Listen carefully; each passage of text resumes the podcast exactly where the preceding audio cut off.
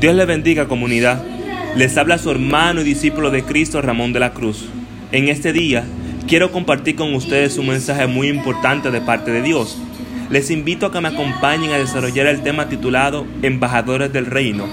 Hablaremos sobre la definición de embajador, características, misión y temas similares. Empecemos definiendo qué es un embajador. Un embajador es un agente diplomático acreditado en un país del extranjero para representar oficialmente al Estado al cual pertenece, al jefe del mismo, como ser el presidente, en caso de tratarse de una nación con sistema presidencialista o en su defecto al gobierno del país del cual procede. En la segunda carta de Corintios, el apóstol Pablo nos ilumina el entendimiento, guiado por nuestro Señor Jesucristo, de que nosotros, como hijos de Dios, somos embajadores del reino de los cielos. Antes de continuar, queremos hacer un paréntesis para definir qué es ser un hijo de Dios. Un hijo de Dios es todo aquel que ha aceptado a Cristo como su Señor y Salvador. Podemos validar esta afirmación en el Evangelio de Juan, capítulo 1, versículo 12. Lo que quiere decir que todo aquel que no ha aceptado a Jesús como su Señor y Salvador no es considerado hijo de Dios, según la palabra del Eterno. Aclarado este punto, volvemos al tema central.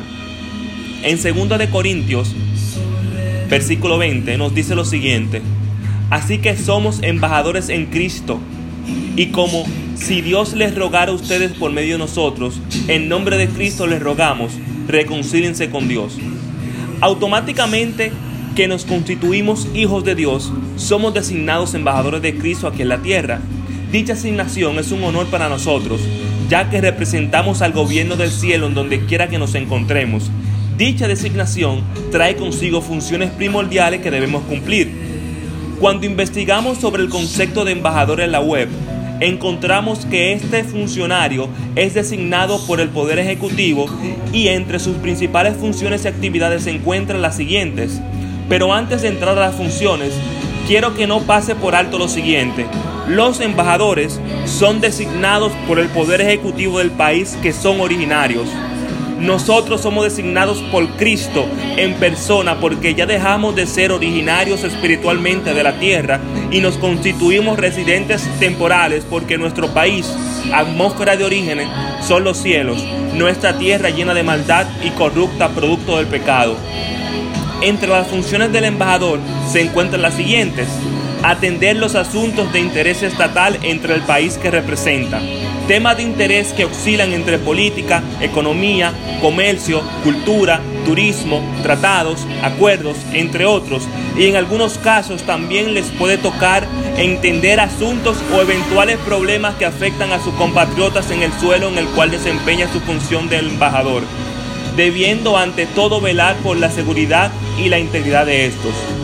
Como embajadores, en el pasaje bíblico que leímos anteriormente, se nos encomienda nuestra primera asignación que es reconciliar a todos aquellos que estén desconectados de la directa comunión con Dios a través de nuestro Señor Jesucristo. Debemos fomentar a través de nuestro comportamiento como ciudadanos del reino de los cielos que nuestro carácter está alineado al fruto del Espíritu que habla en la carta a Gálatas capítulo 5 versículo 22.